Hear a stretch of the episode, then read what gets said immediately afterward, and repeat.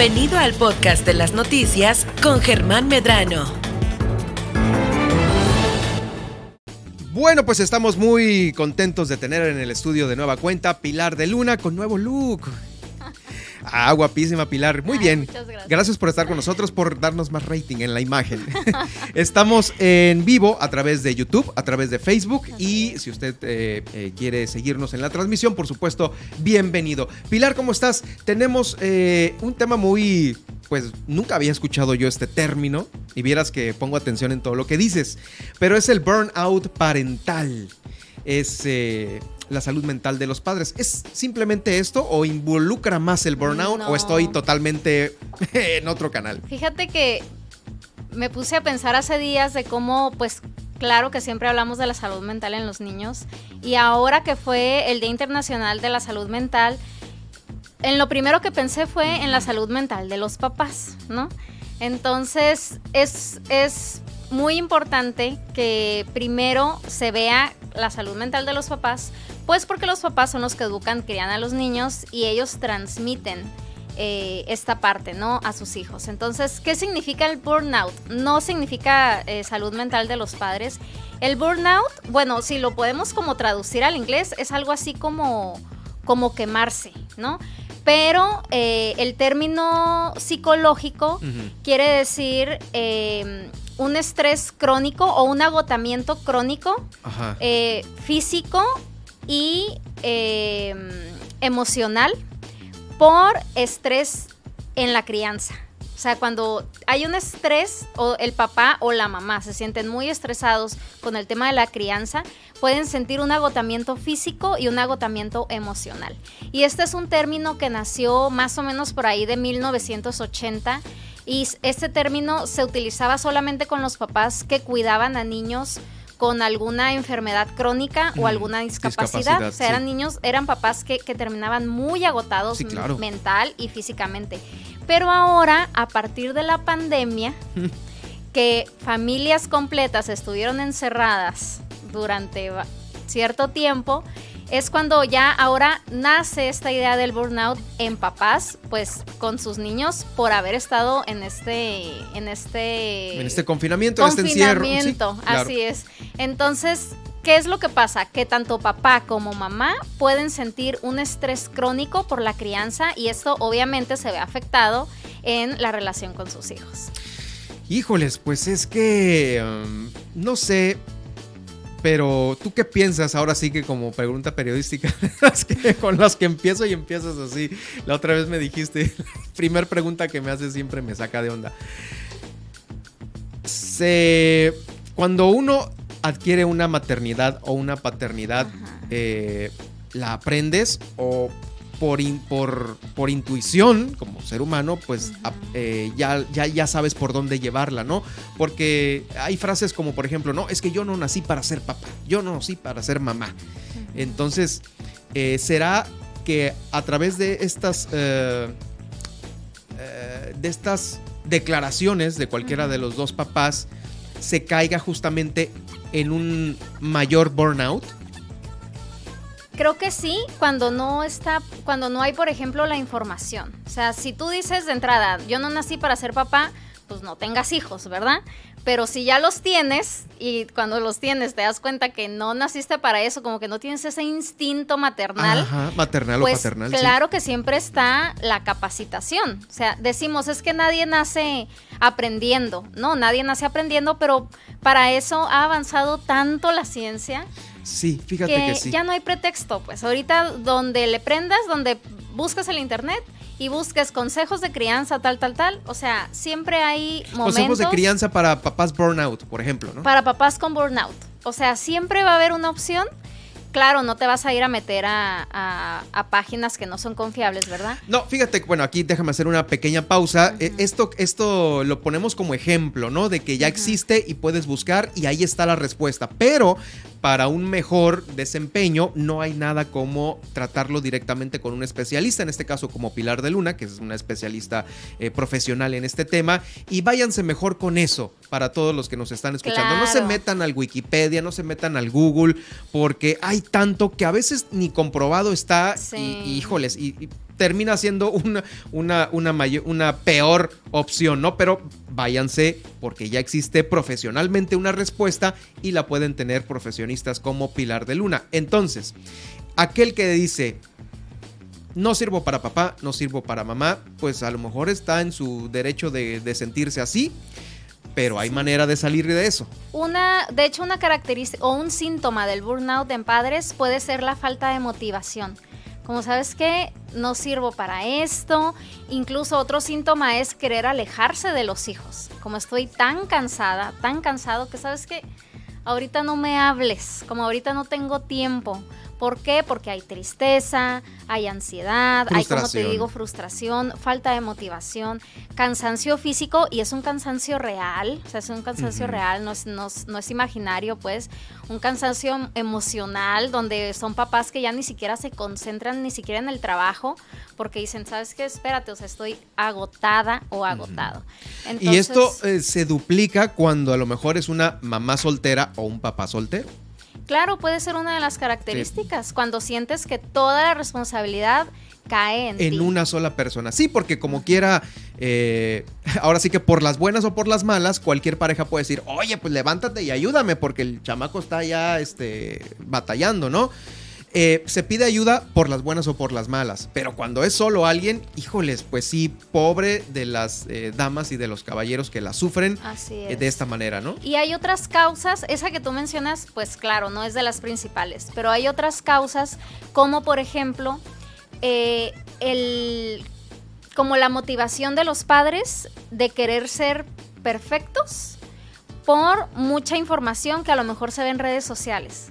Como por ejemplo, yo me veo, yo me meto a Instagram y veo muchas historias de mamás que hacen unos desayunos súper bonitos, con figuritas, que todos los días juegan una hora y luego comen y van al tal restaurante. Y, o sea, ver maternidades y paternidades perfectas, entre comillas. Es una mentira. Es una mentira y puede eh, entrar eh, papás y mamás en ese conflicto de, a ver, yo no lo estoy haciendo bien y ya se repite como todo este ciclo, ¿no? Y otra causa puede ser, ahora, no, no yo como mamá quiero ser perfecta, sino yo quiero que mi hijo sea perfecto, a lo mejor como otros niños que yo veo y que entre comillas veo que se portan bien, que se comen todo lo que les dan, que son muy bien, muy eh, educaditos, que siempre andan peinaditos, o sea, como veo niños en redes sociales, que obviamente no es real, ¿verdad? Pero eso también me puede llegar a hacer sentir a mí como, bueno, ¿y por qué mi hijo siempre anda todo desfajado, siempre se despeina y estos otros niños de acá no? Entonces, eso puede hacer caer a los papás también en burnout, ¿por qué? Porque constantemente están intentando lograr un hijo perfecto, lograr una perfección o ser ellos eh, los perfectos, cuando es algo que no se puede, que nunca se va a alcanzar, y esto sí ya lo hemos platicado aquí, o sea, siempre se van a cometer errores, tanto los papás como los hijos, y cometer errores es algo, se escucha raro, pero cometer errores es algo bueno, porque de los errores aprendemos. Entonces, estas ideas de que necesito ser perfecta, perfecto o necesito que mi hijo sea perfecto, es otro motivo por el cual papás pueden llegar a sentir burnout. Y ahorita que estuvieron en confinamiento, pues todo el día estar en casa con los hijos, cuando no se puede tener un tiempo para, para ellos solos, como un tiempo yo necesito. O sea, necesito 10 minutos yo sola, pero no puedo ir ni al baño sola, que es lo que me dicen muchas mamás, ¿no? Sobre todo con niños chiquitos. No puedo ir ni al baño. ¿Ahorita a estas alturas? ¿O, todavía te lo decían? No, ahorita. O sea, hay, muchas mamás que, que, que, mencionan que no pueden ir al baño porque los, los, los niños quieren ir con ellas, ¿no? Atrás, así. Hay hasta memes de eso y muchos dibujos y así, ¿no? sobre todo con las mamás, más con las mamás. Entonces esto claro que puede llegar a ser muy cansado. Eh, y bueno, claro que siempre hay opciones, no es algo con lo que tienes que vivir o te tienes que esperar a que tu hijo tenga 20 para sentirte más tranquilo. Eh, la primera recomendación es buscar ayuda, que es parte de lo que mencionaste ahorita, hablarlo, platicarlo. A veces estas personas no lo hablan ni siquiera con su pareja. O sea, vamos a suponer, este, una mamá que se siente con burnout, con agotamiento emocional y físico, no lo habla ni siquiera con su esposo o con el papá de sus hijos. Entonces, lo recomendable es siempre hablarlo con tu pareja, hablarlo pues con un terapeuta o con un grupo de apoyo, incluso entre mismos papás, mismas mamás, pero hablarlo, no quedártelo tú. Esa es la primera recomendación. Eh, otra recomendación es encontrar un tiempo para ti. O sea, si pueden ser por lo menos 10 minutos, pero que te des esos 10 minutos. Tener, un, tener un, una manera de tu poder eh, como liberar, liberar energía, liberar ese estrés, haciendo ejercicio, este, no sé, aprendiendo técnicas de respiración, o sea, eh, no sé, desde salir, aunque no hagas ejercicio, pero ya saliste al aire libre y viste un ratito aquí la playa, bueno, eso ya te ayudó también a relajarte, cosas que a ti te puedan ayudar a relajarte, leer un libro, no sé, acá quien... Yo creo que esto para salir del burnout invariablemente tiene que haber un factor que te eche la mano. ¿Y cuál fue, puede ser ese factor? Creo yo, eh, tú me corregirás, pero es, por ejemplo, Ah, no puedes, no tienes la capacidad, estás solo, eres papá, mamá soltera. Híjoles, pues tengo mi espacio cuando se van a la escuela. Tengo mi espacio cuando los dejo en una clase de fútbol, ¿no? Este, cuando viene mi hermana o mi familiar a ayudarme con, pues sí, a lo mejor que se lleva al niño un rato para darle la vuelta, llevarlo un helado, una cosa así. Pero si no hay este factor que te ayuda a, separar esos, e, es de, a separarte de tus hijos por un momento para agarrar aire, este, pues va a estar muy difícil que, que, se que se pueda salir adelante, creo yo, ¿no? Definitivamente se necesita la terapia. Porque a lo mejor tú como mamá o papá no sabes qué, qué otras alternativas tienes pero un terapeuta te puede orientar sobre, oye, a ver, ya intentaste esto, ya intentaste esto otro, ya intentas... O sea, es como ver un abanico de, cosas que a lo mejor puedes utilizar y que a lo mejor a ti, pues cuando tú estás cansado, a ti a lo mejor ya no se te ocurren nuevas ideas. O te cierras ah, de decir, mm, te bloqueas, no, Te bloqueas y necesitas alguien externo, obviamente con experiencia, que te pueda decir, oye, están todas estas opciones, a ver, vamos intentando una por una. O ya intentaste esto y no te funcionó, ok, vamos intentando esto otro. ¿Qué pasa cuando no es tratado el burnout? Cuando no es tratado el burnout se puede generar un caso de ansiedad crónico o depresión crónica. Esto es en el caso de los papás. Ajá, papá y mamá.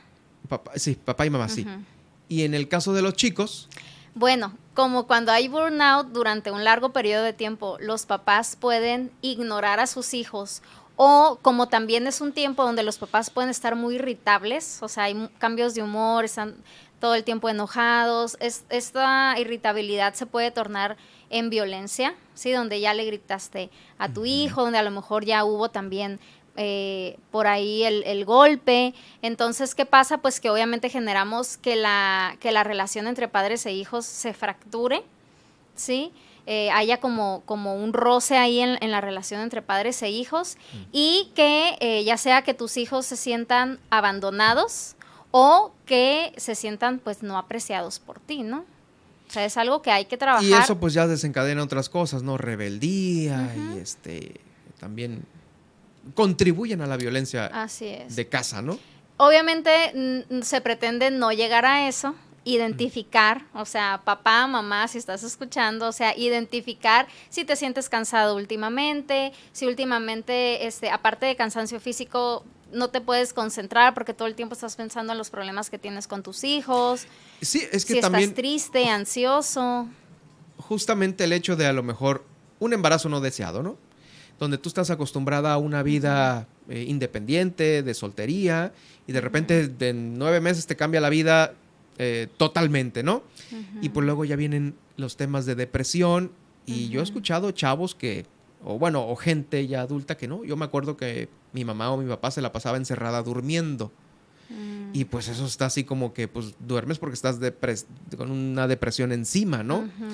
Y esto pues trae ya algunas otras cosas en la edad adulta, ¿no? Claro, sí, todo lo que, lo que sucede en la crianza siempre va a tener consecuencias en la adultez, ya sea para bien o para mal, o sea, no necesariamente malas, ¿no? Pero todo lo que un niño va, va, viviendo, va experimentando, pues va formando, va formando su carácter, va, va, formando o va desarrollando incluso, pues lo hemos platicado también, el, el, cerebro, ¿no? O sea, el cerebro de un niño se va formando en base a sus experiencias. Entonces, todo es importante, toda experiencia que viva un niño y pues por eso la importancia de que papás y mamás cuiden su salud mental. Oye, y ya finalmente, platícanos, digamos, cuáles son los años más cruciales en los cuales este, debemos de poner atención, porque como tú lo dices, ¿no? Lleva un momento en el que dejas de ser niño o adolescente y te conviertes en adulto, pero a lo mejor igual y de tal edad a tal, a tal edad, de una u otra, este periodo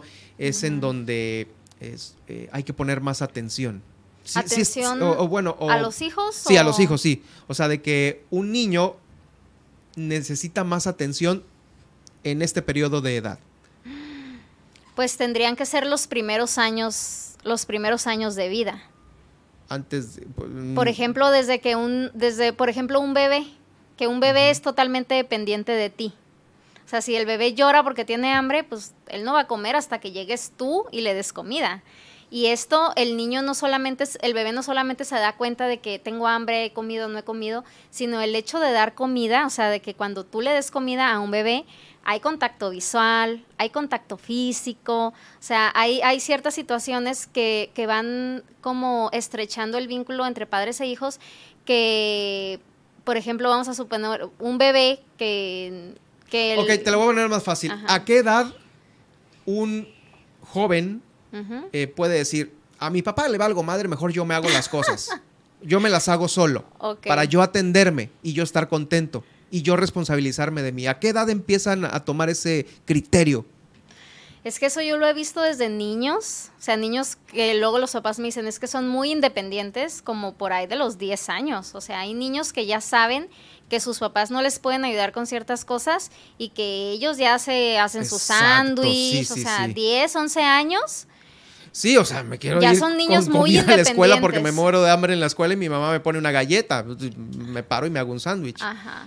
Entonces, desde los cinco ya se puede tener esa autodeterminación. Desde los 10. Bueno, Hablo según mi experiencia en eh, consulta. Tus, consultas. He tenido niños, eh, pacientitos de 10, 11 años que ya son muy independientes. Y le decimos independiente porque, bueno, no necesitan a alguien más, ¿no? Pero no porque necesariamente tenga que ser el desarrollo adecuado del Claro, no es el desarrollo adecuado, no es la edad adecuada para que empiecen a hacer eso. Digo, un niño no tiene que hacer el quehacer de la casa a los 6 o a los 7, ¿no? Pero seguramente hay muchos de que no, yo ya me lo hago porque, este, a lo mejor no sé si hay pequeños que te han dicho eso, ¿no? Este, yo lo hago porque pues, mi mamá a veces no se da cuenta, no, no se acuerda. Más o menos a los 10 años. A los 10 mm, años los niños ya empiezan a ser más independientes. Exacto, eso. Eh, y a cubrir ellos necesidades que no han sido cubiertas por, por papás o por algún otro cuidador sí, que ya se están dando cuenta de que, hoy estoy atrasado en tales cosas o me hace falta esto otro, ¿no? Oye, ese es. buen dato, eso es buen dato justamente por ello y qué lamentable que eh, no se den cuenta en edad más temprana porque están más chicos y están aprendiendo apenas de la vida. Uy, Pilar, pues bueno, aquí nos podemos quedar platicando contigo todo el tiempo del mundo, pero es hora de irnos al corte. Gracias por, por estar con nosotros este día. Eh, dinos en dónde los papás te pueden eh, llamar y localizar por alguna situación en especial que quieran seguir platicando contigo. Me pueden escribir en mis redes sociales, que en Facebook y en Instagram estoy como psicóloga Pilar de Luna. Psicóloga Pilar de Luna. Ahí está el dato. Muchas gracias. Nos vemos la próxima semana. Gracias a ti, Germán. Gracias, es Pilar de Luna, nuestra psicóloga infantil aquí en el noticiero. Vamos a ir una pausa y tenemos todavía mucho por eh, contarle a usted en el transcurso de los siguientes minutos. ¿Qué tenemos, Nadia?